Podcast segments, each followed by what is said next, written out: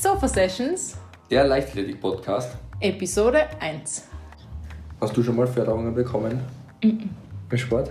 Gar nicht. Aber ich hätte auch nie. Also, ich würde. Ich, ich habe mir das nämlich eh überlegt. Und so ab wann fragt man oder ab wann. Wie kommt man zu Förderungen? Also, man muss ja irgendwo meistens einreichen. Es kommt ja nicht Genau. Jemand Meistens kommt einem- nicht jemand zu dir. Genau, es kommt nicht jemand so, oh, wir haben zu viel Geld übrig, bitteschön. Ähm, und ich hätte das nie in Betracht gezogen für mich. Okay. Einfach, also auch weil ich nie das Gefühl gehabt hätte, ich, hätte, ich wäre gut genug gewesen und ich hätte Potenzial Okay. genug dazu gehabt.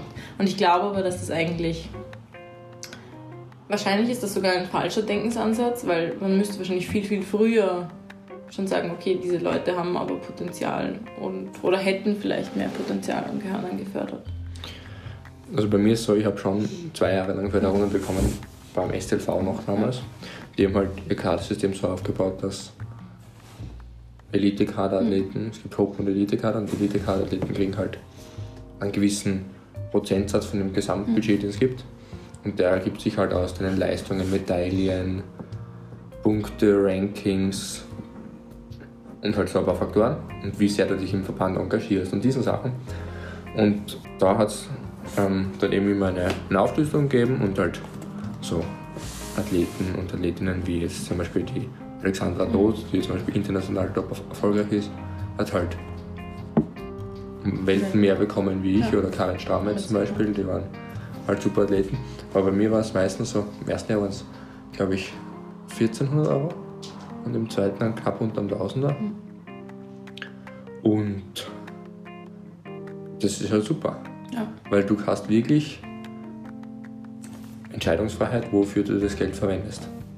Und der SLV hat es halt so gemacht, dass er das ganze Budget, das er hat, jetzt aus allen möglichen Quellen, Landesförderungen, Stadt Graz, Leistungssportförderung, was auch immer es da gibt, da gibt es ja viele Faktoren, die das zusammenspielen. Und der hat halt das, was jetzt nicht verwendet haben für den, den Den Verband selber, Genau, den Verband selber und einfach die, Infrastruktur. die Infrastruktur und die, die, was die halt die, die Führung vom Verband verwe- verbraucht hat.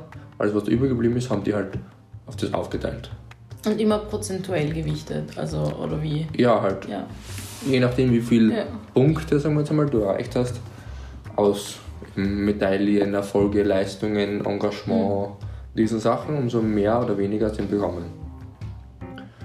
Und da muss man halt dann sagen, ist es fair, das so aufzuteilen oder halt nicht, weil ich kenne viele junge Athleten damals, die haben weit mehr bekommen wie ich, weil halt in jungen Jahren, wenn du zum Beispiel Akzelerant bist und früh deine Leistung entwickelst, kannst du bessere Leistungen bringen und so. Aber wirklich mit dem Leistungssport aufzuwachsen und das dann wirklich in die höheren Altersklassen, allgemeine Klasse zu tragen und dann die Leistung auch noch so zu entwickeln, dass du international oder auch nur national erfolgreich bist, ist viel schwieriger. Das heißt eigentlich eine Leistung in jetzt einem Punkte-Ranking ist viel mehr wert, finde ich, wenn du ähm, älter bist und schon mehr Jahre in dem Leistungssport verbracht hast und auch in einer starken Konkurrenz da bist, als wenn man jetzt ähm, in der U16 oder U18 nimmt, da gibt es teilweise fünf Starter pro Disziplin bei österreichischen Meisterschaften und du bist aber einen Kopf größer wie alle deine Konkurrenten. Natürlich hast du eine viel bessere Leistung und gewinnst leichter. Ja, ja, aber auch das sind irgendwie finde ich, das sind so zwei Sachen. So einerseits ja, es ist schwieriger überhaupt mal dorthin zu kommen, aber meistens ist es dann so, wenn du dann schon in der AK, also in der allgemeinen Klasse erfolgreich bist, dann hast du zumindest auch, dann öffnet sich dir irgendwie auch das Spektrum an Förderungen, die dir zumindest gegeben werden könnten. Also da sind die. Leute auch gleich viel, da ist zumindest mehr Wahrnehmungsfläche und auch vom Verband mehr Wahrnehmungsfläche da. Ja. Hingegen bei den Jüngeren, da kann man halt auch sagen, okay, der Weg, es überhaupt in die AK zu schaffen, ist halt auch schwer und wenn man da unterstützt wird, dann bleibt man vielleicht eher dabei, das zu machen. Also dieses so, okay, wie viel ist es wert? Und das ist, also ich finde es halt einerseits gut, dass die offenbar das zumindest so gemacht haben, dass es aufgeschlüsselt war, also dass es nachvollziehbar war. Mhm. Im Nachhinein, okay, warum bekommt die Person jetzt so viel Geld und die andere so. Man kann dann immer darüber streiten, ob das halt jetzt wirklich die besten Kriterien Mhm. sind oder ob sie dann wirklich objektiv. Wahrscheinlich ist es nicht ganz objektiv, aber grundsätzlich ist doch der Weg immer gleich schwer. Du hast nur andere Herausforderungen, ob du jetzt in den jungen Altersklassen bist und erst einmal aufwachsen möchtest in deinem Sport und eben da so die Altersklassen durchmachst und Wachstum kommt dazu und die ganze Technikentwicklung oder du bist ein ausgewachsener Athlet in der allgemeinen Klasse, der Schwierigkeiten hat mit Verletzungen, weil er schon so viele Trainingsjahre hat oder der muss sich irgendwie die Trainingszeit schaffen neben einem Job. Das sind halt andere Herausforderungen. Also der Weg ist sicher gleich, gleich schwer, glaube ich, aber in jungen Jahren ist so dieses Bewusstsein für was brauche ich, um meine beste Leistungsentwicklung zu haben, nicht so da. Und als älterer Athlet weiß ich genau, okay, ich muss da zum Masseur gehen, ich brauche da am besten das Trainingslager und diese Trainingsmittel helfen mir. Vielleicht braucht man da hier einen Spezialtrainer, der mir zum Beispiel ein Krafttraining macht oder einen Wurftrainer, wie auch immer. Und da habe ich, wenn ich als, als älterer Athlet oder als erfahrener Athlet, habe ja viel mehr ähm, Möglichkeiten, dass ich da mit Förderungen irgendwas Sinnvolles bewirken kann. Mhm. Aber du musst das ja auch erst mal lernen. Also du musst ja auch erst mal als Junger überhaupt, also die ein, ein erfahrener oder ein ausgewachsener Athlet Mhm. zu sein, heißt ja, dass du all diese Lernschritte schon gemacht hast. Das du stimmt. musstest ja irgendwann erst erfahren, Ja. okay, ich habe zu viel trainiert, ich hätte ruhig geben sollen. Oder du, sie, du hast irgendwann den Unterschied gespürt, okay, was heißt es, wenn ich durchtrainiere ohne Regenerationsmaßnahmen, also ohne Massagen Mhm. oder ohne Physio, oder was heißt es, wenn das dann plötzlich dazukommt. Das heißt, irgendwann muss man diesen Erfahrungsschritt machen, das ist das eine. Und das zweite, das jetzt ja sehr stark auf, okay, du musst diese Dinge entscheiden eigentlich. Und das Ja. ist auch so. Mhm. Aber de facto wäre es ja gut, wenn, das, das, wenn es ein System gäbe, das das eigentlich für dich schon entscheidet. Also natürlich dieses, die, das, die Förderung selbstständig verwenden, das ist halt super und du hast sicher recht, wenn du sagst, okay, wenn man halt jung ist, dann kauft man sich vielleicht sieben Paar coole Sportschuhe, ich weiß es nicht, aber es könnte halt sein. Ja. Oder dass man halt irgendwie sagt, na gut, man hat das Geld, man darf frei darüber verfügen, Mhm. man gibt es halt einfach aus. Oder Okay. vielleicht auch nicht für so langfristige Dinge aus. Aber wenn man es später so einteilt, dann müsste man sagen, ich weiß es noch besser, wenn man zumindest die Struktur gegeben hätte. Also, Also, ich habe eigentlich beide Sachen erlebt Mhm. im STLV. Als junger Athlet, der nicht genau gewusst hat, was er mit dem ganzen Mhm. Geld machen soll, oder halt den Förderungsmitteln. Und jetzt dann schon am Schluss, Mhm. wo ich gewusst habe, ich brauche genau das, das und das und muss mir das finanzieren. Und die haben dort das System so, dass eben vorgegeben ist, ein gewisser Prozentsatz von deinem ganzen Budget, sprich 40 Prozent zum Beispiel, kann für Trainingsmittel verwendet werden. Da fallen Trainingslager drunter, Trainerkosten, andere Trainingsmittel, wie auch immer. Dann gibt es diesen Sport Science Pool, da fallen halt 35% dran oder so. Das ist dann so sportmedizinische Tests, Sportuntersuchungen vom Sportwissenschaftler und diese ganzen Sachen. Und dann gibt es noch ein, eine dritte Kategorie. Also es ist auf drei Kategorien aufgeteilt und jeder Bereich eben so mit gewissen Prozentsätzen von deinem gesamten Budget. Und das ist, finde ich, gut, wenn du nicht weißt, wofür du das Ganze verwenden möchtest. Sprich, dann weißt du, okay, also es gibt diese und diese Möglichkeiten, dass ich das Budget verwende. Das war auch die Intention des Verbands damals, die das eingeführt haben, zu sagen, wir wollen Sportler anregen, all diese Bereiche in ihrem Trainingsumfeld abzudecken. Und dazu haben sie unsere Mittel und damit können sie das eben dann belangen. Aber am Schluss habe ich mir immer mehr gefunden, wie ich mit denen halt diskutieren musste, wie ich mein Budget irgendwie umschichten kann. Weil zum Beispiel ist eben ein Trainingslager um Welten teurer wie jetzt ähm, eine sportmedizinische Untersuchung. oder einmal, genau, einmal Blut abnehmen gehen Ja, und zu sagen, okay, ich möchte mir jetzt anschauen, genau. wo ich Und- genug Vitamin D habe, äh, ist halt weniger als Genau. ganzes Trainingslager in Teneriffa. Ja, stimmt. Eben, und es ist auch individuell, wie du eigentlich dein, dein Geld verwenden möchtest, in welcher Situation, in welcher Disziplin du bist und was so dein Fokus ist. Weil, wenn du jetzt Profisportler bist, dann hast du viele unterschiedliche Einnahmequellen und Förderungsmittel sind jetzt vielleicht nicht deine Haupteinnahmequelle und du musst es trotzdem irgendwie verwenden, dann wirst du das vielleicht anders aufteilen, wie wenn du eben neben dem Studium als Sportler tätig bist und sagst, ja okay, ich muss die Zeit optimal nutzen mhm. Und halt kann nur die gröbsten Sachen abdecken. Sprich zum Beispiel einmal im Monat zum Physio oder öfter ja. und ein Trainingslager im Jahr. Ja. Dann kann ich mir das so aufteilen, dann kann ich nicht alle, alle Bereiche abdecken. Mhm. Aber ein Profisportler, der kann das natürlich, der hat genug Zeit. Mhm. Und er kann sich wirklich allumfassend um das Ganze kümmern. Man muss dazu sagen, es ist ja schon eigentlich, also das ist mal die, die größte Voraussetzung, dass, dies, dass der Verband sich darum gekümmert hat. Also das ja. ist ja eigentlich schon ähm, etwas sehr, sehr Positives mal, dass ja. die das überhaupt hatten, weil in zum Beispiel Wien gibt es das ja nicht. Also es gibt auch diese Einteilung in, ähm, also die, die sollte man dem Wiener Leichtathletik-Kader zugehörig sein, dann bringt es halt nicht tatsächlich wirklich einen Vorteil. Mhm. Also zumindest nicht zu einem gravierenden, dass man dann halt Förderung bekommt. Also das ist ja schon einerseits gut und wichtig. Ja, man muss halt schauen, ob jetzt ein Verband, egal welcher, es könnte die höchste Instanz bei uns der ÖLV mhm. sein oder es kann einfach der WLV sein oder SLV, wie auch immer, ob da ein Verband eingreifen möchte in das Training mhm. vom Athleten. Und das kann jetzt passieren, indem man einfach sagt, das ist eine Belohnung für deine Leistungen und du kriegst das Geld, kannst du verwenden, wie du willst. Oder ich möchte dir Anreize geben, dass du dein Training auf die nächste Stufe hebst und, und verbesserst und mehr Dinge einbeziehst in die Trainingsplanung und Durchführung.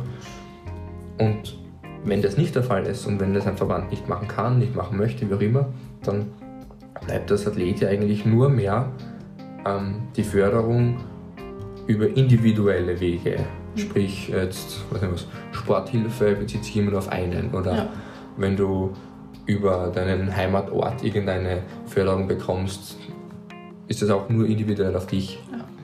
Und du musst dich auch selber darum bemühen. Oder das ähm, Land Niederösterreich hat auch da irgendwie gute Förderungen, ich weiß es ja. nicht genau, aber die sponsern sehr viele Athleten, glaube ich. Und man muss da halt unterscheiden. Entweder ein Verband regelt das für mich, ich brauche mir nichts kümmern. Oder ich habe keine andere Wahl, ich muss mich darum scheren.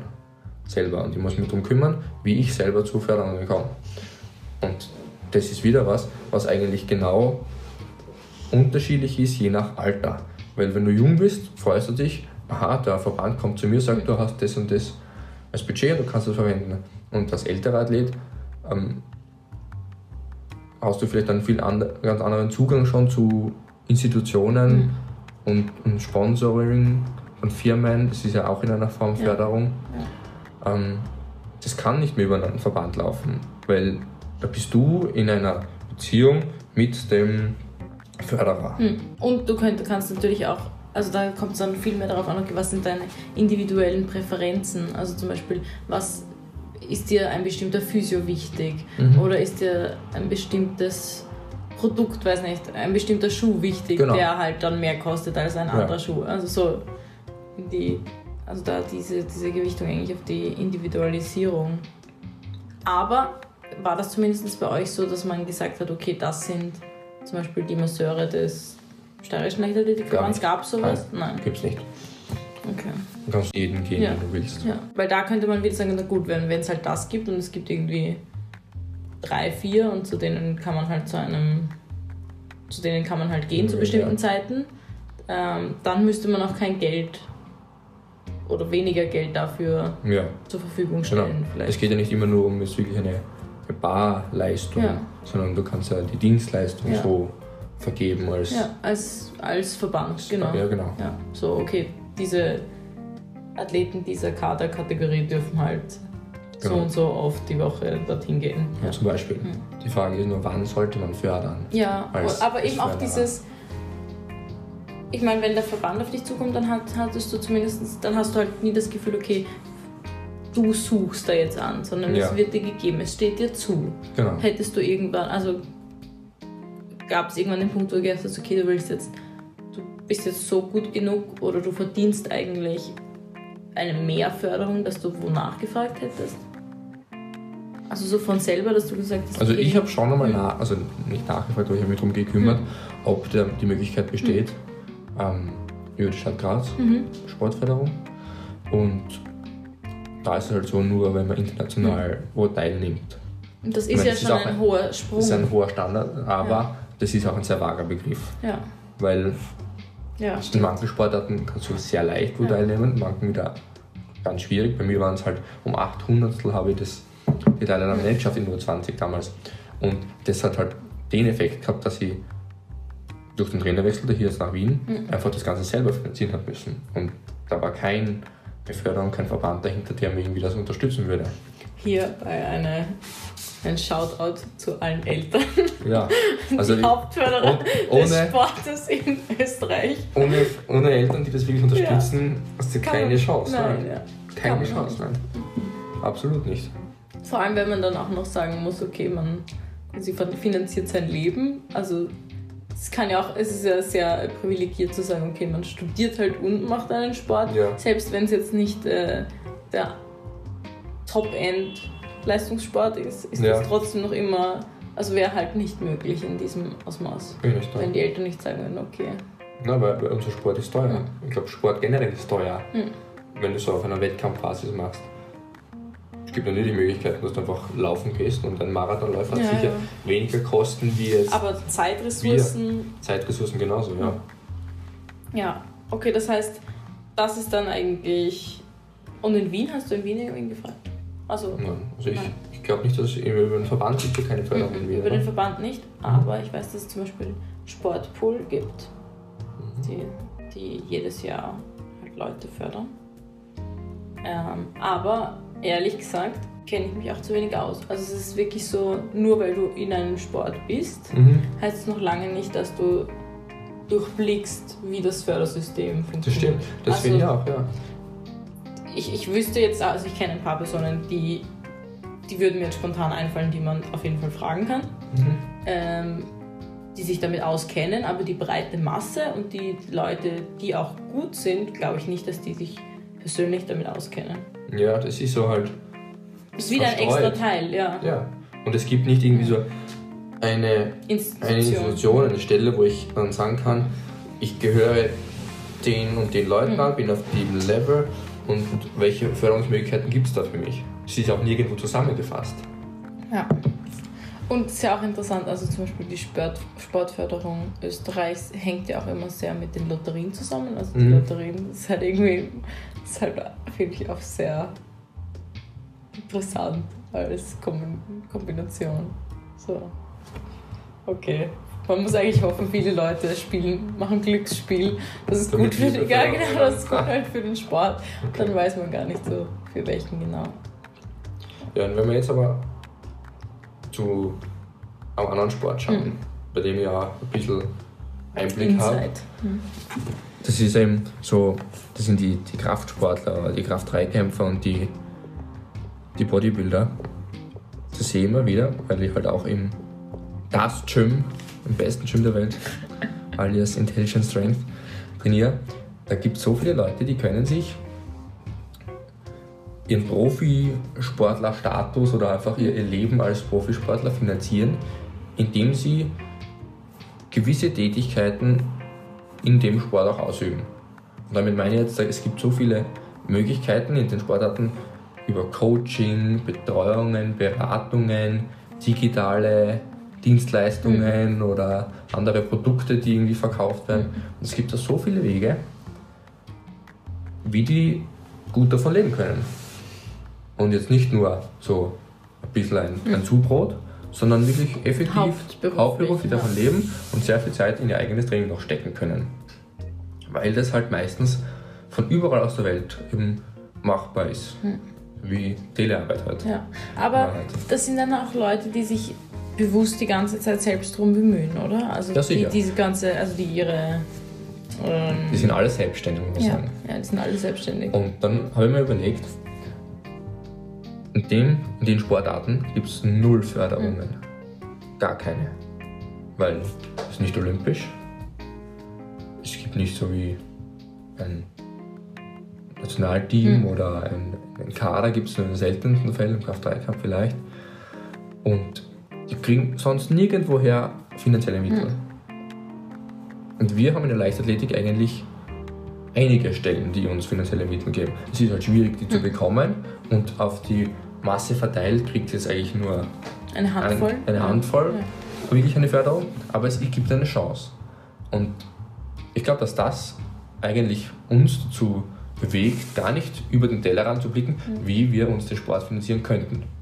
Weil ich bin mir sicher, es gibt Möglichkeiten, wie man diese Methoden von dem Bodybuildern zum Beispiel ähm, irgendwie ummünzt und auch in die Leichtathletik packt.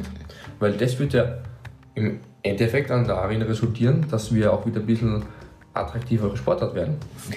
Aber gerade wenn man das, wenn man also diese, diesen, diesen Coaching-Aspekt sich anschaut, dann ist man ja trotzdem, es ist halt eine andere Funktion, die man dann, also ob man als Athlet, als Athletin am Platz steht oder als Trainer, Trainerin, Mhm. ist ja schon was Das ist ein anderes. Unterschied, ja. ja. Zum Beispiel ist es so im, im, im Kraftsport, dass jeder Athlet braucht einen Coach.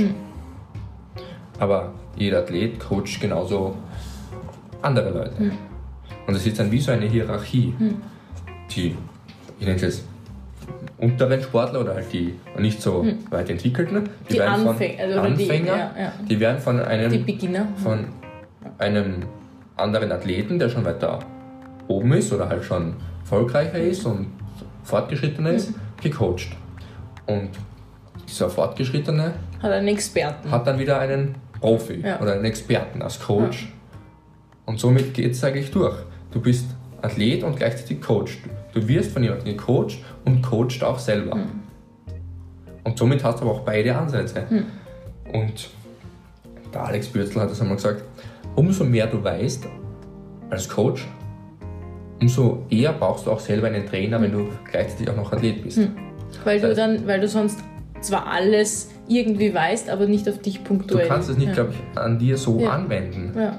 Das ist schwierig, weil du musst dich irgendwie von außen betrachten können. Weil kein Trainer ist jetzt so emotional oder so integriert mit seinem Athleten. Da ist immer ein bisschen eine Distanz dabei, damit man das von außen neutral betrachten kann. Weil sonst wird es ja voll beeinflusst. Wie, wie reagiert er auf bestimmte Reize? Wie funktioniert was und auch immer, wie entwickelt er sich? Das heißt, du musst ihn irgendwie von außen betrachten können, Sportler. Und das kannst du ja gar nicht, wenn du dich selber coachst. Aber das sind dann auch halt Leute, die primär, also deren ganzes Leben dreht sich dann halt um diesen einen Sport. Ja. Und dazu muss man sich halt dann auch entscheiden. Also Natürlich. dieses, okay, wenn dann dein, dein Beruf äh, auch das, naja, es ist halt dann, so es ist dann beides dein Beruf. Es ist dann dein Beruf, Athlet, Athletin zu sein oder Trainer, Trainerin, aber es ist alles innerhalb des gleichen Umfelds Das stimmt, eigentlich. ja. Also das muss man halt vielleicht auch wollen. Ja, Ich weiß nicht, ob. Und ich, würd, ich würde sagen, dass es.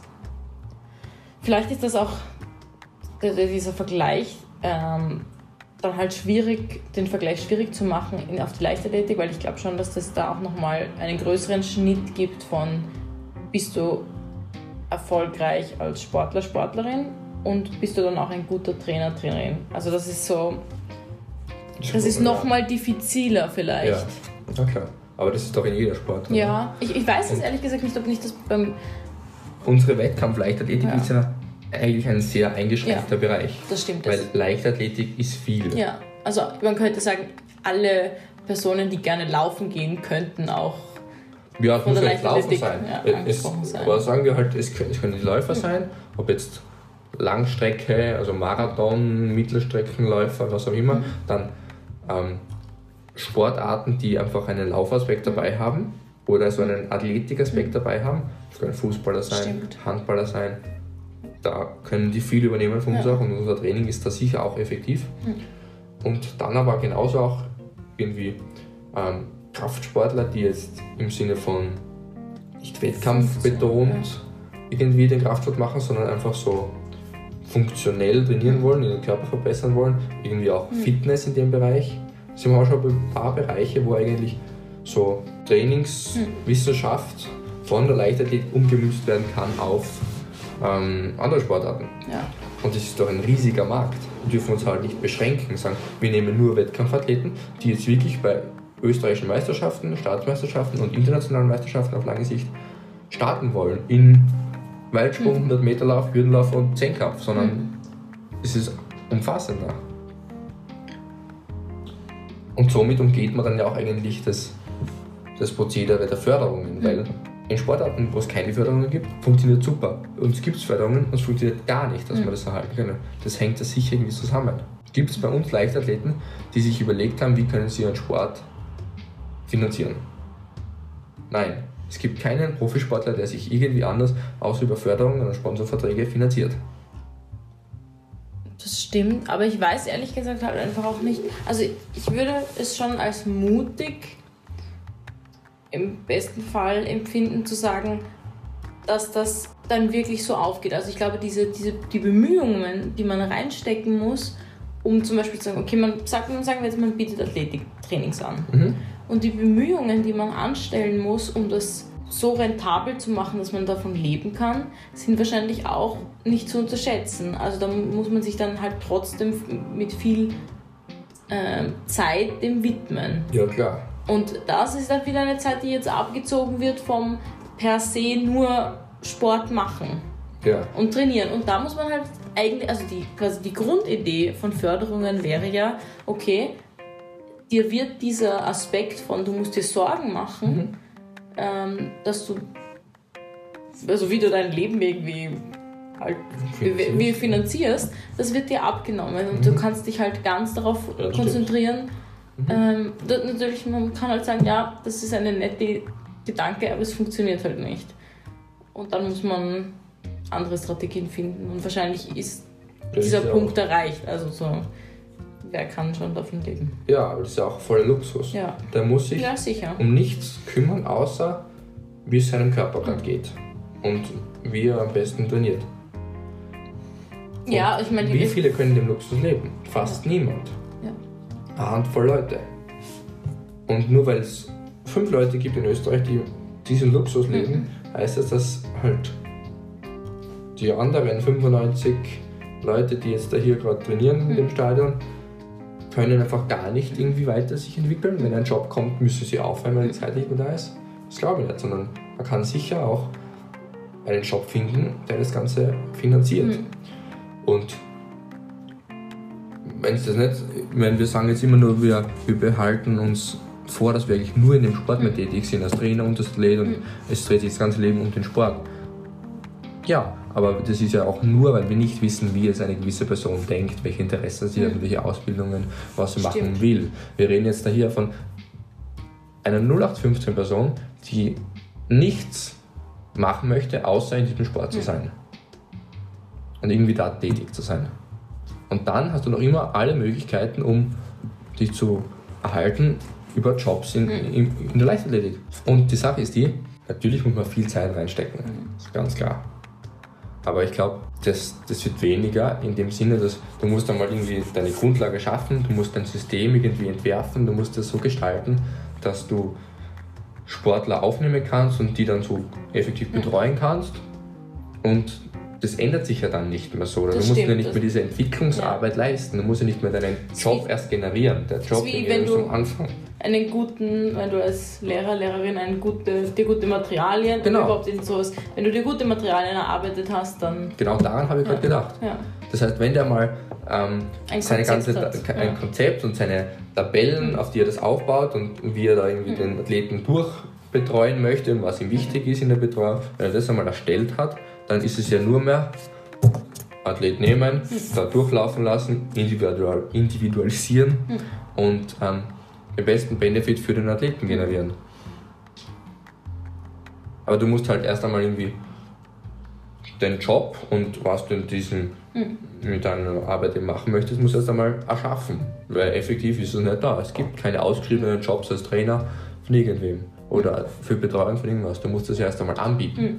Und eben in der Kraftsportdisziplin ist es so, ist es gang und gäbe der Gang und. Gäbe. Ja. Da, wenn du irgendwie dich weiterentwickeln möchtest, musst du nicht einmal Wettkämpfe machen. Weißt du, ja, du suchst einen Coach. Es gibt da hier so und so viele Coaches und die machen das und das. Dann gibt es der, der kümmert sich sehr viel um Ernährung zum Beispiel und der Das ist ein wichtiges Thema.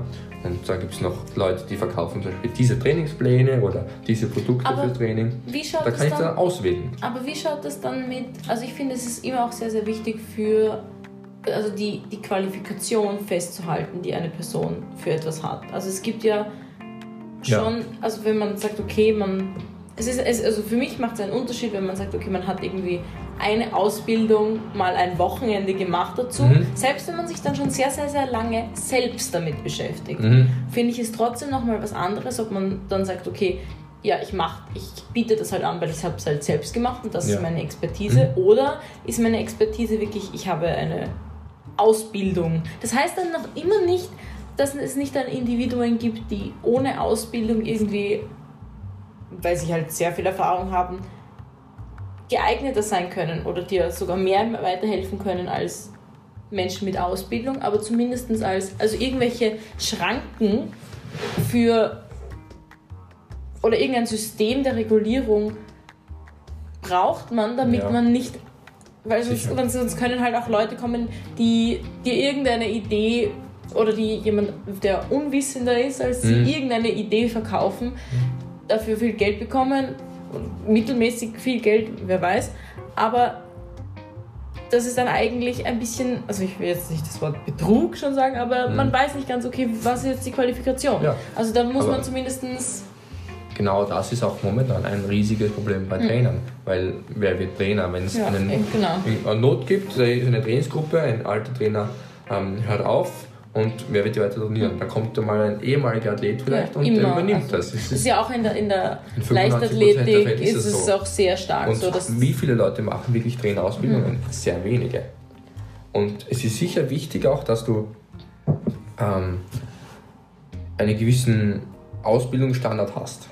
Klar, du musst dich auskennen Mhm. dann. Und das ist auch rein versicherungstechnisch und aus auf die- aus dieser Ebene ist es wichtig, dass du nachweisen kannst, was du weißt. Aber effektiv, was wird der Athlet, der dich dann engagiert, bewerten? Den Ja, Erfolg, ja. den du mit anderen Athleten hast. ja. Das heißt nur, okay, ich habe jetzt meine Athleten zur Weltmeisterschaft gebracht und ich möchte auch von dem trainiert werden, vielleicht komme ich dann dort auch hin. Dann sehe ich schon, ja, der hat erfolgreiche Athleten, Mhm. der kennt sich aus, der weiß, was man tun muss für diese Sportart, um zum, zu diesem Ziel zu kommen. Das heißt eigentlich, nachgewiesener Erfolg Mhm. ist die Bemessungsgrundlage nach der Qualität von einem Trainer. Aber wie ist das, wenn du, also das, das kannst du nur entscheiden, wenn du halt entweder schon länger in einem System drinnen bist ja. oder wenn du halt eine sehr, wenn du jemanden kennst, der sich gut auskennt. Wenn du ganz neu in dein System reinkommst, Ja. dann hast du diese Musst du blind vertrauen. Ja, genau. genau. Und, da, und dafür finde ich schon, braucht es halt sowas wie Grundqualifikationen. Also du zu sagen, gut, alle Menschen, die halt selber Leichtathletik machen, weiß ich nicht, ob die wirklich alle Lauftrainings zum Beispiel anbieten dürfen sollten. Also, Sollten nicht, aber dürfen schon, glaube ich, oder? Weil, wie willst du die limitieren? Willst du sagen, da muss es vom, vom Weltverband, muss es dann ein, eine Ausbildung geben, die musst du mindestens erfüllt haben, damit du das ja, eh das. anbieten darfst. Das kann man auch nicht machen, weil Nein, ja. das wäre zu umfangreich. So. Aber zumindest. Im CrossFit zum Beispiel Mhm. ist das aber so. Aber das ist irgendwie eine beschränktere ähm, Community, weil das Ganze, was wir als Training anbieten könnten, das ist ja so umfassend, dass es viele Sportarten bedingt. Das haben wir schon geklärt. Mhm. Ja. Und was juckt jetzt einen Fitnesssportler, ob ich weiß, wie man die beste Stabhochsprungtechnik von Grund auf lehrt? Mhm. Das ist irrelevant. Und weil eben das Spektrum so breit ist, kannst du auch nicht irgendwie eine, eine, eine, eine Schutzhülle über das alles bilden, sondern höchstens über Bereiche. Und wenn du sagst, du bist jetzt zum Beispiel Techniktrainer im Bereich Stabhochsprung, dann ist es sicher sinnvoll, dass du da gewisse Ausbildungen hast. Oder du bist Jugendtrainer. In der Jugend ist es halt wichtig, dass man da auf die Gesundheit der Kinder achtet und so. Da ist es wichtig, dass du eine Ausbildung hast, die das abdeckt. Aber das ist doch nur eine Basis und was dann wirklich dich einen guten Trainer ausmacht, ist, was du auf diese Basis aufbaust. Weil es kann jeder Handel herkommen und sich anmelden bei der Bundessportakademie und so eine Ausbildung machen. Aber ist er deswegen ein guter Ja. Trainer? Nein. Ja, aber was ist dann, was ist dann die, diese, also es gibt ja dann vielleicht ein, oder es könnte passieren, dass dann es, dass es zu einer Diskrepanz kommt zwischen, okay, es gibt Leute, die haben wenig Zeit in ihre Ausbildung gesteckt, aber können sich sehr, sehr gut vermarkten, Mhm. haben vielleicht auch, sagen wir, mittleren Erfolg mit ihren Athleten, also die werden halt schon besser, die kommen irgendwie gut an, ja, ähm, vermarkten sich auch gut und der Gegensatz dazu sehr hochqualifizierte Leute, die schon lange im Sport sind, die sich gut auskennen, aber die das halt einfach nicht machen. Also diese, die halt einfach weniger Selbstvermarktung haben. Ist es dann, also natürlich kann man immer sagen, ja, natürlich ist es unfair, haha, aber ist es nicht, nicht nur unfair, sondern auch fatal, wenn dann vielleicht nur deswegen Leute diese Qualifizierten verdrängen, weil sie sich besser vermarkten? Die Frage ist, wie viel das wirklich dann Hm. aufwiegt, weil wenn ich jetzt ein, eine super Marketingstrategie habe und wirklich Millionen Leute erreiche oder hunderte Leute erreiche und die wollen alle von mir gecoacht werden, weil ich so viel verspreche, irgendwann halte ich ja meine Versprechen dann nicht mehr. Hm. Und spätestens dann werden die bemerken, aha, der ist eigentlich kein guter Coach. Aber dann haben sie schon, dann haben sie schon investiert. Ja, das, Aber das kann man nicht irgendwie ja. regulieren, oder? Weil es gibt diesen Schutz nicht. Ja. Man ist ausgeliefert, ja. wenn du einen, jemanden engagierst als Trainer. Und deswegen, glaube ich, muss dieses ähm, Trainer-Dasein oder dieses Coaching-Business, das muss irgendwie wachsen, oder? Du musst einmal klein anfangen, du treust Leute in deinem Umfeld und die erzählen es dann weiter, weiter, ja. genau. Und dann sehen Leute von außen, aha, du hast ihnen geholfen, zum Beispiel ähm, viel fitter zu leben oder Mhm. gesünder zu werden und, oder einfach zum Beispiel viel kräftiger zu werden oder auch wirklich spezifisch sieben Meter weit zu springen, was auch immer. Und darauf baue ich dann auf, oder? Und aha, der kommt da hier jetzt aus St. Pölten und sieht, hier, ich bin der Trainer in Wien und ich habe eben diese Weitspringer schon dazu gebracht und dann wird er sagen, okay, also wenn, wenn er schon Erfolg hat mit anderen Athleten, dann gehe ich mal zu ihm und probiere das. Aber es ist trotzdem immer ein Schritt zum Gewisse. Weil es Ja. passt ja nicht jeder Athlet zu jedem, zu jedem Trainer. ja, das stimmt. Im Endeffekt sollte jeder Trainer darauf eingehen, was der Athlet braucht. Aber zu 100% kannst du das nie garantieren.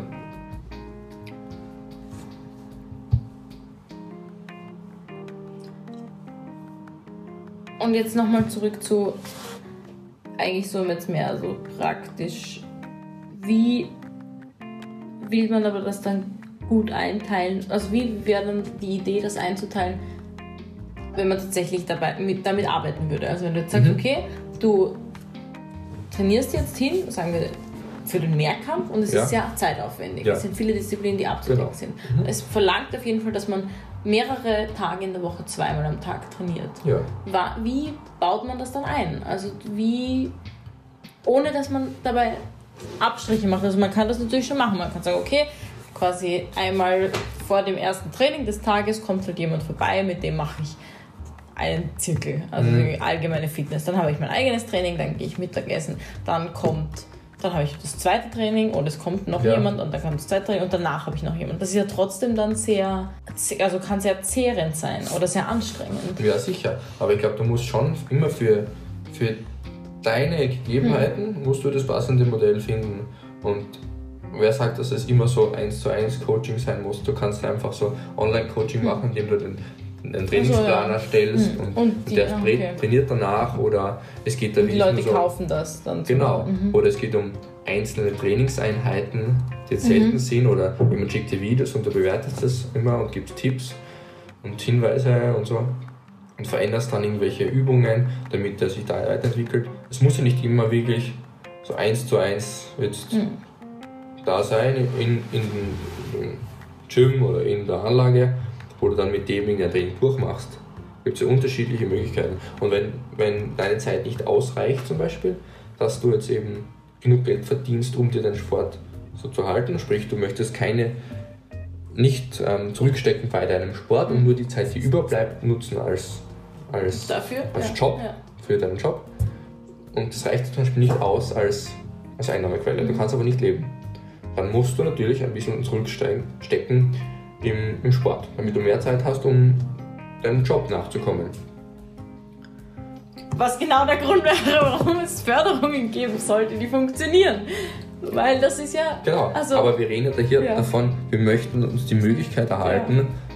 Zu sporteln und gleichzeitig einen Job zu haben, der das ermöglicht. Mhm. Wir könnten natürlich auch sagen, wir nehmen einen Job an, der sehr viel Zeit beansprucht mhm. und man sitzt immer im Büro. Dann kann man nicht mehr Sport machen. Mhm. Das heißt, wir wollen ja so viel Sport wie möglich rausschlagen können von selber. Eine andere Form von sagen, zu sagen, okay, man wird gefördert, heißt ja eigentlich auch, dass man, dass es nicht einem zusätzlich Steine in den Weg gelegt werden. Mhm.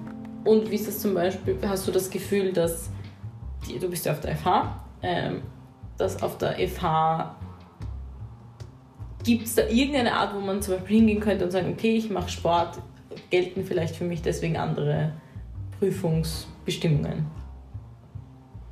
Also bei mir war es schon einmal so, dass ich ähm, nicht zu einem gewissen Prüfungsantritt mhm. im Zeitraum habe, weil wir meistens vor Weihnachten auf Trainingslager sind. Das ist eine große mhm. Prüfungsphase halt bei uns. Und dann haben die halt gesagt, ja, das ist, das ist ein Grund für sie, Sport, dass man eben da fehlen kann und ich kriege halt einen anderen Termin dafür. Mhm.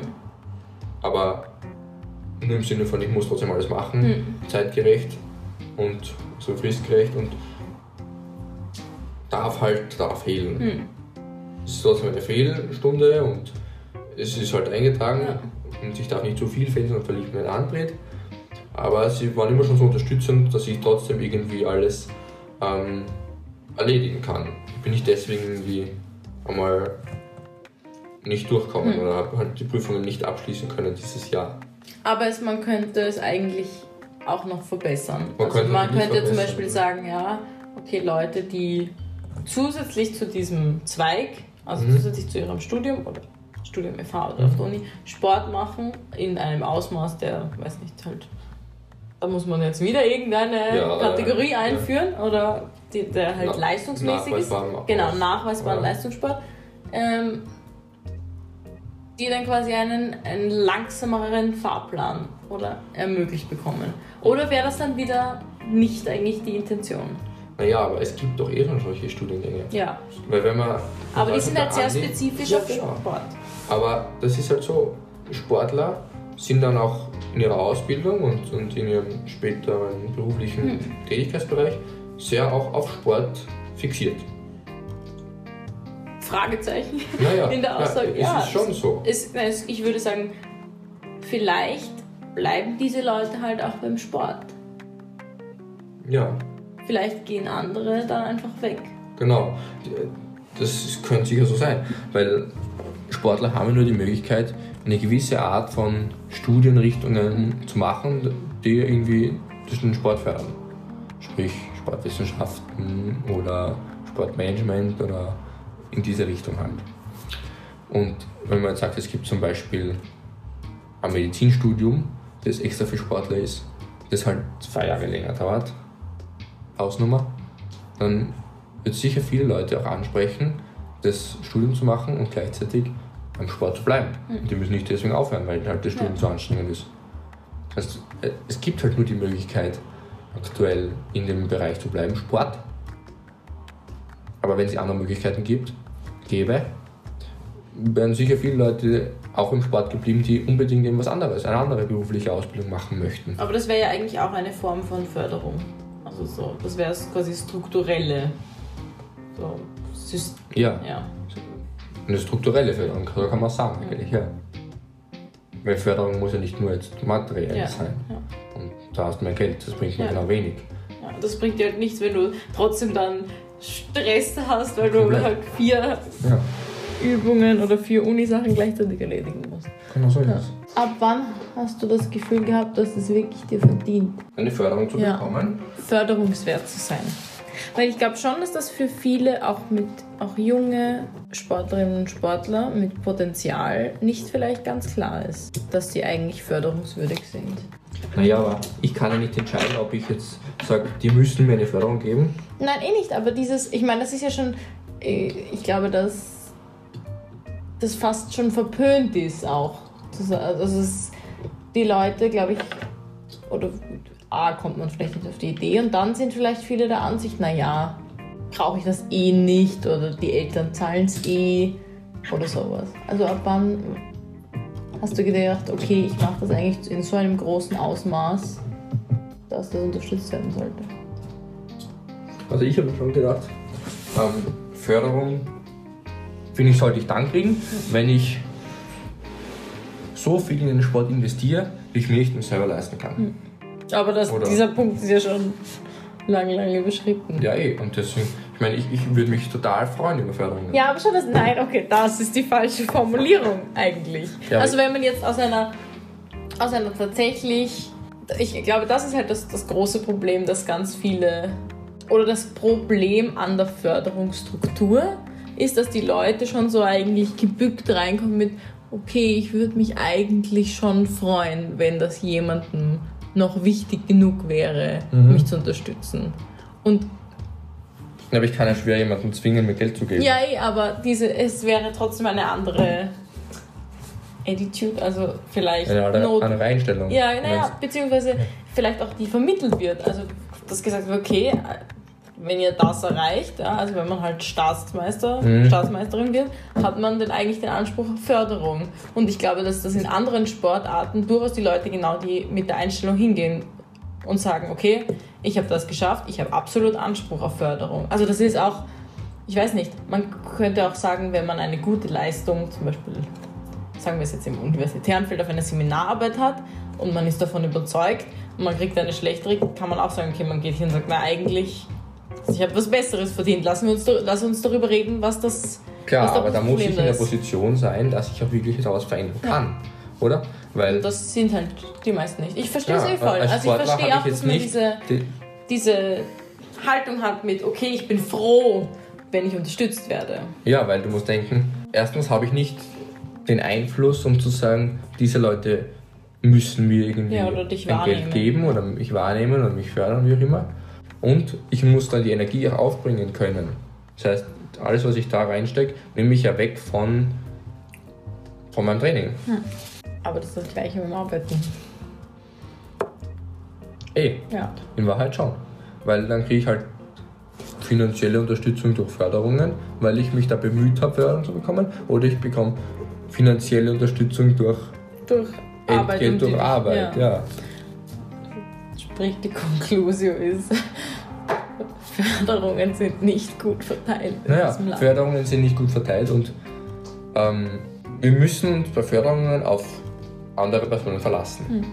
Dass sie uns da irgendwie empfehlen, dass Leute uns fördern, dass irgendwie Leute auf uns aufmerksam werden und dann mal sagen, okay, den kann ich fördern irgendwie. Und Was- das ist halt abhängig von anderen. Ein guter Punkt ist zur Überleitung, wer sollte je auf dich kommen? Also so, du fällst jetzt halt kein Unternehmen, oder die Leichtathletik erreicht nicht so viele Leute, dass per Zufall jemand auf dich draufkommt und sagt, oh, ich als Unternehmen möchte dich jetzt fördern, weil du entsprichst genau dem, was ich mit meiner Marke, meinem Produkt ausdrücken will. Also Mhm. ich glaube, das passiert halt eher nicht so. Ja, es wird niemand aufmerksam auf dich, ja. Und das ist auch ein, ein Marketingproblem. Ja, aber auch ein, ein Wahrnehmungsproblem an überhaupt per se der Sportart. Also es rentiert sich, also unter Anführungszeichen, in einem marktwirtschaftlichen Sinne rentiert es sich für ein Unternehmen nicht, dir irgendwie einen Sticker anzukleben und dir dafür Geld zu geben, Ja, wenn dich niemand sieht. das stimmt. Außer die 20 Leute, die eh schon da Genau. herumstehen. Ja. Das heißt, eigentlich damit wir das Problem lösen, dass Sportler mehr Unterstützung bekommen, Hm. muss, der, muss der Sportler irgendwie mehr wert werden, dass man den unterstützt. Ja, oder auch mehr wahrgenommen Mehr werden als wahrgenommen, wichtige ja. Person. Oder als, als Marketingperson Förderung. muss er mehr wert werden. Hm, Oder als Weil- förderungswürdige Person. Genau. Ja. Und das geht nur, indem wir mehr Zuschauer bekommen. Wie bekommen wir mehr Zuschauer? Das ist das große Problem. Sehr Ich glaube, das erste ist einmal, wir müssen Zuschauer bekommen bei den Wettkämpfen, die mal zum Stadion kommen. Und dann müssen wir auf lange Sicht dafür sorgen, dass die Zu- Zuschauer wiederkommen, dass es ihnen gefallen hat und dass sie beim nächsten Mal mehr Leute mitbringen. Ja, nur jetzt muss man halt auch ehrlicherweise sagen, zum Beispiel in der Leichtathletik, wenn man sich nicht auskennt, ist es gar nicht so spaßig zuzuschauen. Das stimmt. Die ja. meiste Zeit. Klar. Weil was passiert? Okay, es, so, es laufen plötzlich acht Leute los. Nach ein paar Sekunden sind sie im Ziel. Ja. Ganz oft freut sich selbst die Person, die als erstes über die Ziellinie gelaufen ist, nicht. Man Das weiß stimmt. nicht so genau, warum, ob das jetzt gut war oder schlecht. Ja. Ähm, andere Sport, okay, man zum Beispiel bei, bei Sachen mit Höhe, Distanz kann man es vielleicht einschätzen. Also Mhm. gerade Hochsprung, Stabhochsprung ist durchaus auch spektakulär, wenn man sich nicht auskennt. Ja, Weitsprung auch, das Ja. sieht man ungefähr, wo der einschlankt. Aber da muss man schon wieder verstehen, okay, man darf irgendwie einen gewissen Bereich nicht übertreten, was wird gemessen. Also es ist schon wieder Okay, ein bisschen diffiziler. Ja, ja genau. Ähm, bei, bei Stab hoch hoch sieht man das unmittelbar irgendwie. Mhm. Das ist Die Latterfiltoren Genau, genau. Ja. Und irgendwie ist es auch imposant, weil es wird halt immer höher und irgendwann denkt man sich so, okay, das würde ich jetzt einfach intuitiv wahrscheinlich nicht mehr schaffen. Aber sonst kann man halt ganz oft nicht einschätzen, ist das jetzt gut? Also da, da geht es halt, was spannend ist, am Sport zuzuschauen, ist halt entweder direkte Konfrontation. Mhm. Also da sieht man eigentlich nur, okay, ist das, das Rennen ist halt dann spannend zum Beispiel. Ähm, oder man hat halt irgendwie einen Expertentum, also man kennt sich halt aus. Mhm. Das stimmt. Und, oh, und dann muss halt auch was passieren. Und Das wenn man heißt- halt zwei Stunden dazwischen herumsitzt, ist es weniger spannend. Ähm, das heißt, eigentlich müssen Zuschauer, die das nicht wirklich was verstehen von der Leichtathletik, da irgendwie angeleitet werden oder, oder und, und, und durchgeführt werden durch so einen Wettkampf. Und wie kann man das machen? Das heißt, wir müssen dem, dem Zuschauer wirklich Guidelines. einfach ähm, vermitteln, was gerade passiert ob, und ob das gerade gut oder schlecht ist und, und worum es geht. Und wer ist beim Wettkampf dafür zuständig? Eigentlich der Moderator. Der Moderator sagt durch, wer dran ist, worum es geht, was das Ziel ist. Und das ist, finde ich, bei unseren Wettkämpfen, vor allem bei Start, bei allen anderen Wettkämpfen ist es eh nur sehr gering vorhanden. Bei Staatsmeisterschaften ist es halt so, da könnte man noch viel besser das ähm, machen und noch viel aggressiver für den Zuschauer. Andererseits muss man sagen, es sind halt auch schon, also das ist so ein Endl Endloskreislauf, weil wenn nur Leute da sind, die sich auskennen, muss man es halt auch nicht machen. Das also stimmt. für die Eltern, die halt gibt oder für die Leute, die befreundet sind oder für die, die selber den Sport machen und halt da sitzen, muss man das halt nicht erklären. Das ist sogar fast wahrscheinlich, kommt man sich dann komisch vor, wenn man so, okay, ja, ich weiß Ich das weiß alles, es, was ja, mir ja, hier klar. übermittelt Mhm. wird. Ähm, no need.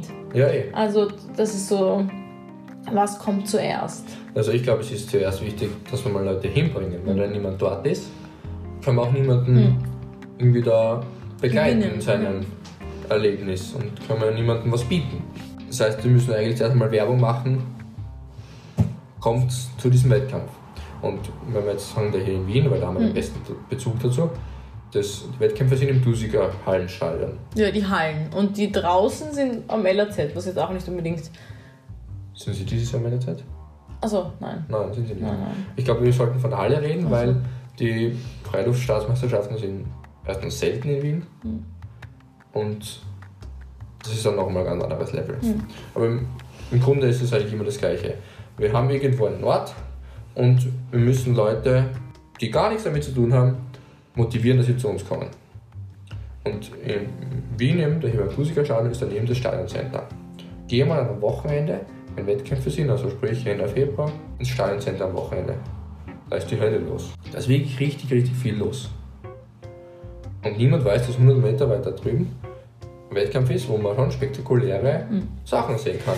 Ich würde das vielleicht sogar noch, ich meine, der, der Vergleich mit dem Stadioncenter ist halt schwierig, weil da sind dann auch viele Leute zum Einkaufen und Abhängen. Jetzt Ja. kann man sagen, okay, Einkaufen und Abhängen, vielleicht hat es gar nicht so viel mit Sportschauen zu tun. Aber, was vielleicht ein guter Vergleich wäre, wäre zum Beispiel diese ganzen Uniliga-Sachen. Also da gibt es ja Mhm. Football, Basketball, Handball, weiß ich Okay. nicht, glaube ich nicht.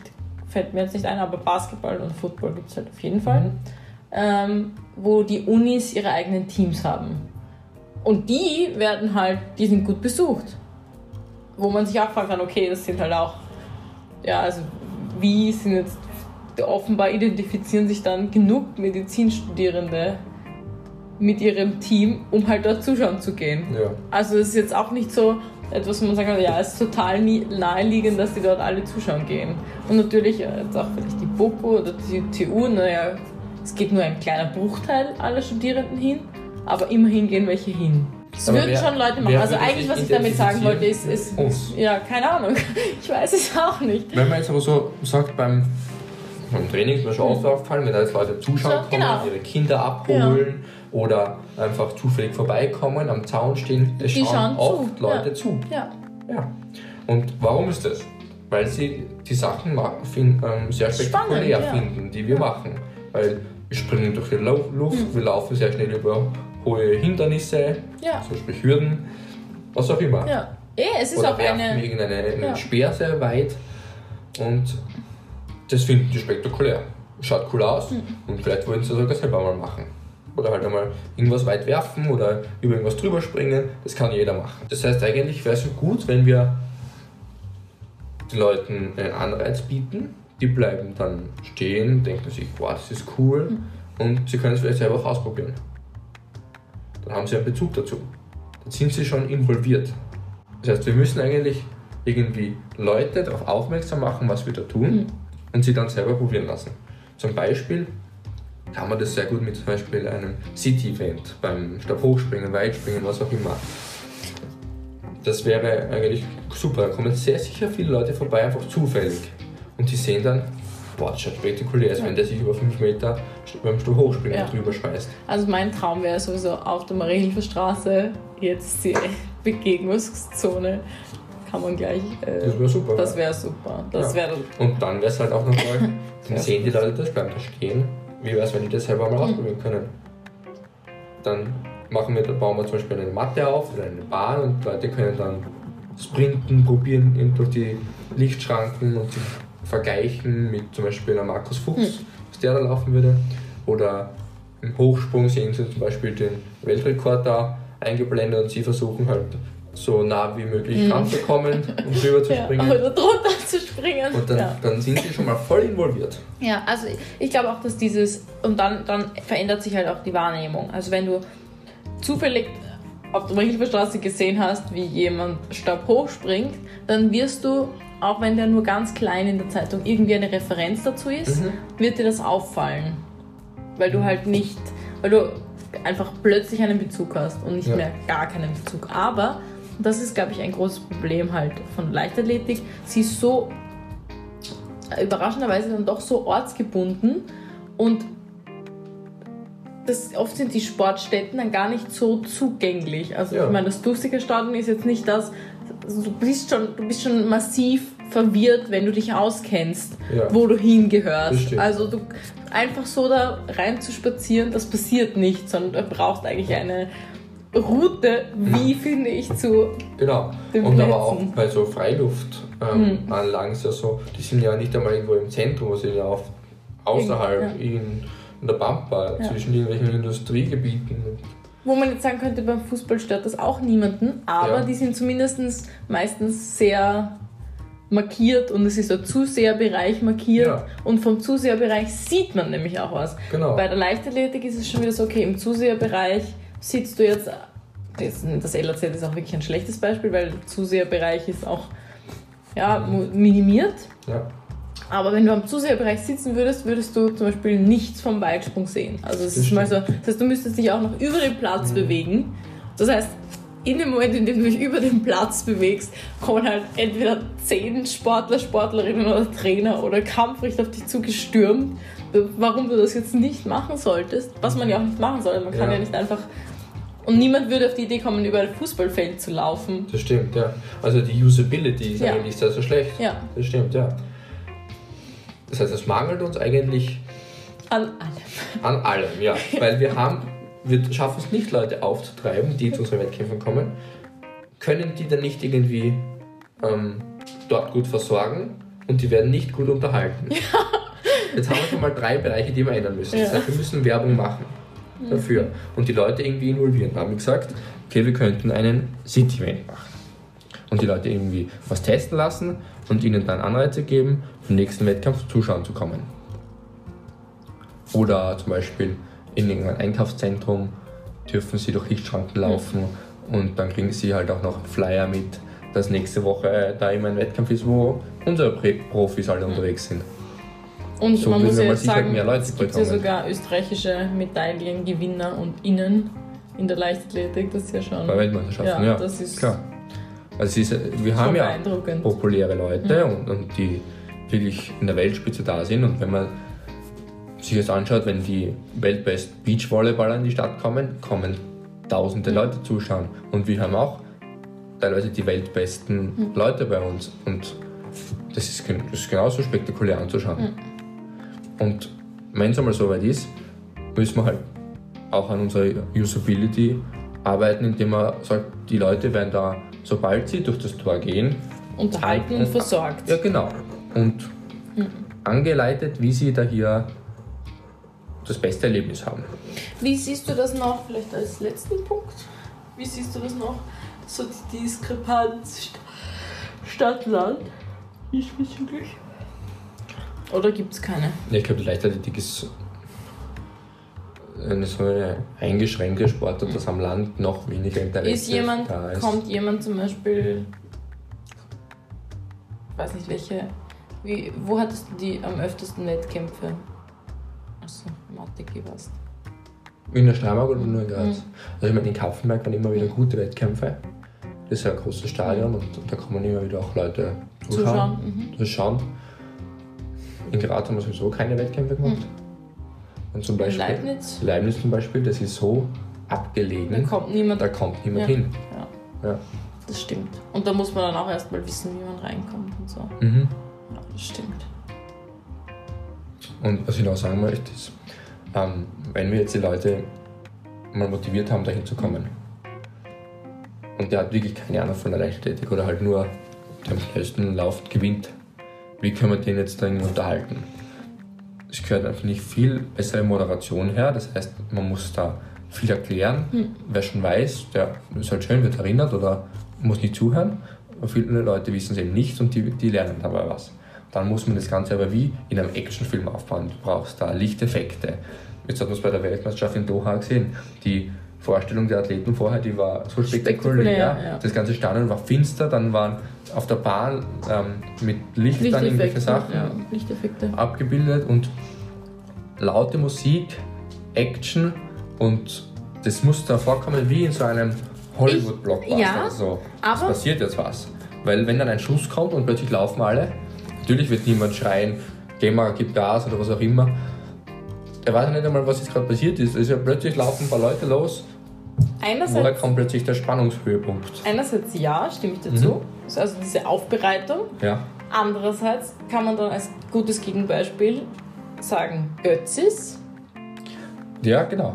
Eigentlich, also jetzt Entertaining-Faktor, hm, nicht so wirklich. Aber, und das stimmt nicht jetzt wieder mit zu, die Moderation ist eigentlich sehr, also es ist halt voll auf die Athleten, Athletinnen ausgelegt Ja. gelegt und es kommen wirklich, wirklich, wirklich viele Leute zuschauen. Ja. Jetzt kann man sagen, gut, das ist Tradition, Naja, ja, ist aber auch okay, irgendwo gewachsen. aber genau, es ist halt auch gewachsen und es kommen halt trotzdem noch immer so viele Leute Das zuschauen. stimmt, ja. Und die sind dann halt ein ganzes Wochenende, also nicht mal nur einen Mhm. Halbtag, sondern ein ganzes Wochenende, die ganze Zeit auf einem Sportplatz in Das einem, stimmt.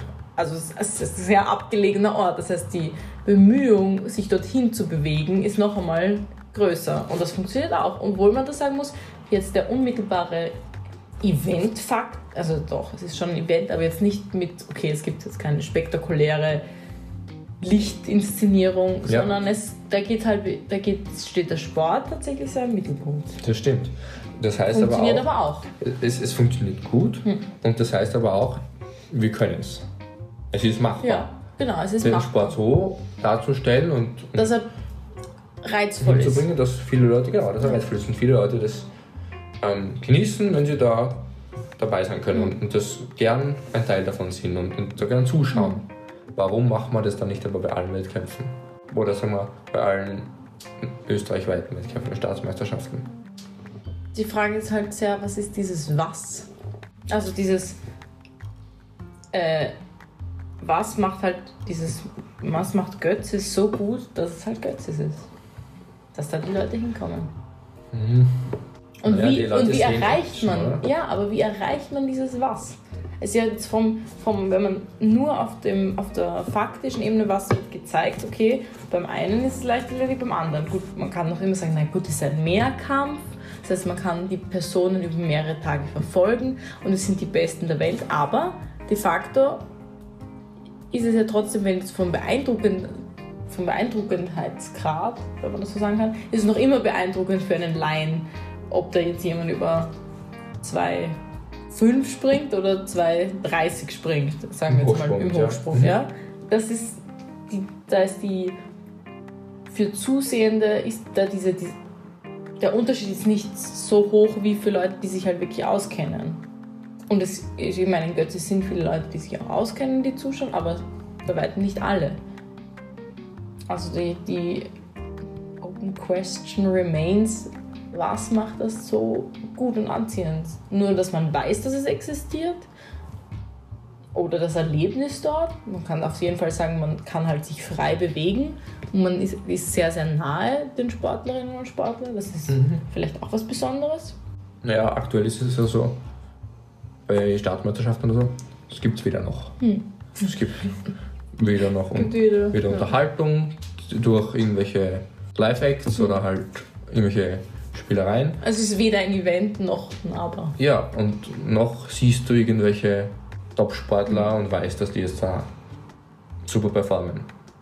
Das heißt, wir könnten eigentlich mal nur probieren, was gut funktioniert. Es wäre schon besser, wenn wir nur mal ähm, Moderation haben und ähm, Soundeffekte oder halt Musik, die irgendwie und Lichteffekte, die halt sagen, ja, jetzt gibt Spannung, jetzt wird es kurz finster, dann werden die Athleten einzeln vorgestellt und dann ist das Finale über 60 Meter in der Halle. Oder 100 Meter draußen. Oder es gibt jetzt den, die, die letzten Versuche beim Hochsprung von den besten zwei und es entscheidet sich um den Titel. Schauen wir, wie das ankommt. Wenn wir es nicht probieren, wissen wir nicht, was funktioniert. Das wurde ja schon auch teilweise so gemacht. Jetzt schon. Also ich kann mich erinnern, bei irgendeinem Wettkampf war das auch sehr letztes Jahr in der Mhm. Halle, Okay. wo es zum Beispiel beim Hochsprung dann, wo wirklich alle nur noch beim Hoch zum Hochsprung geschaut haben.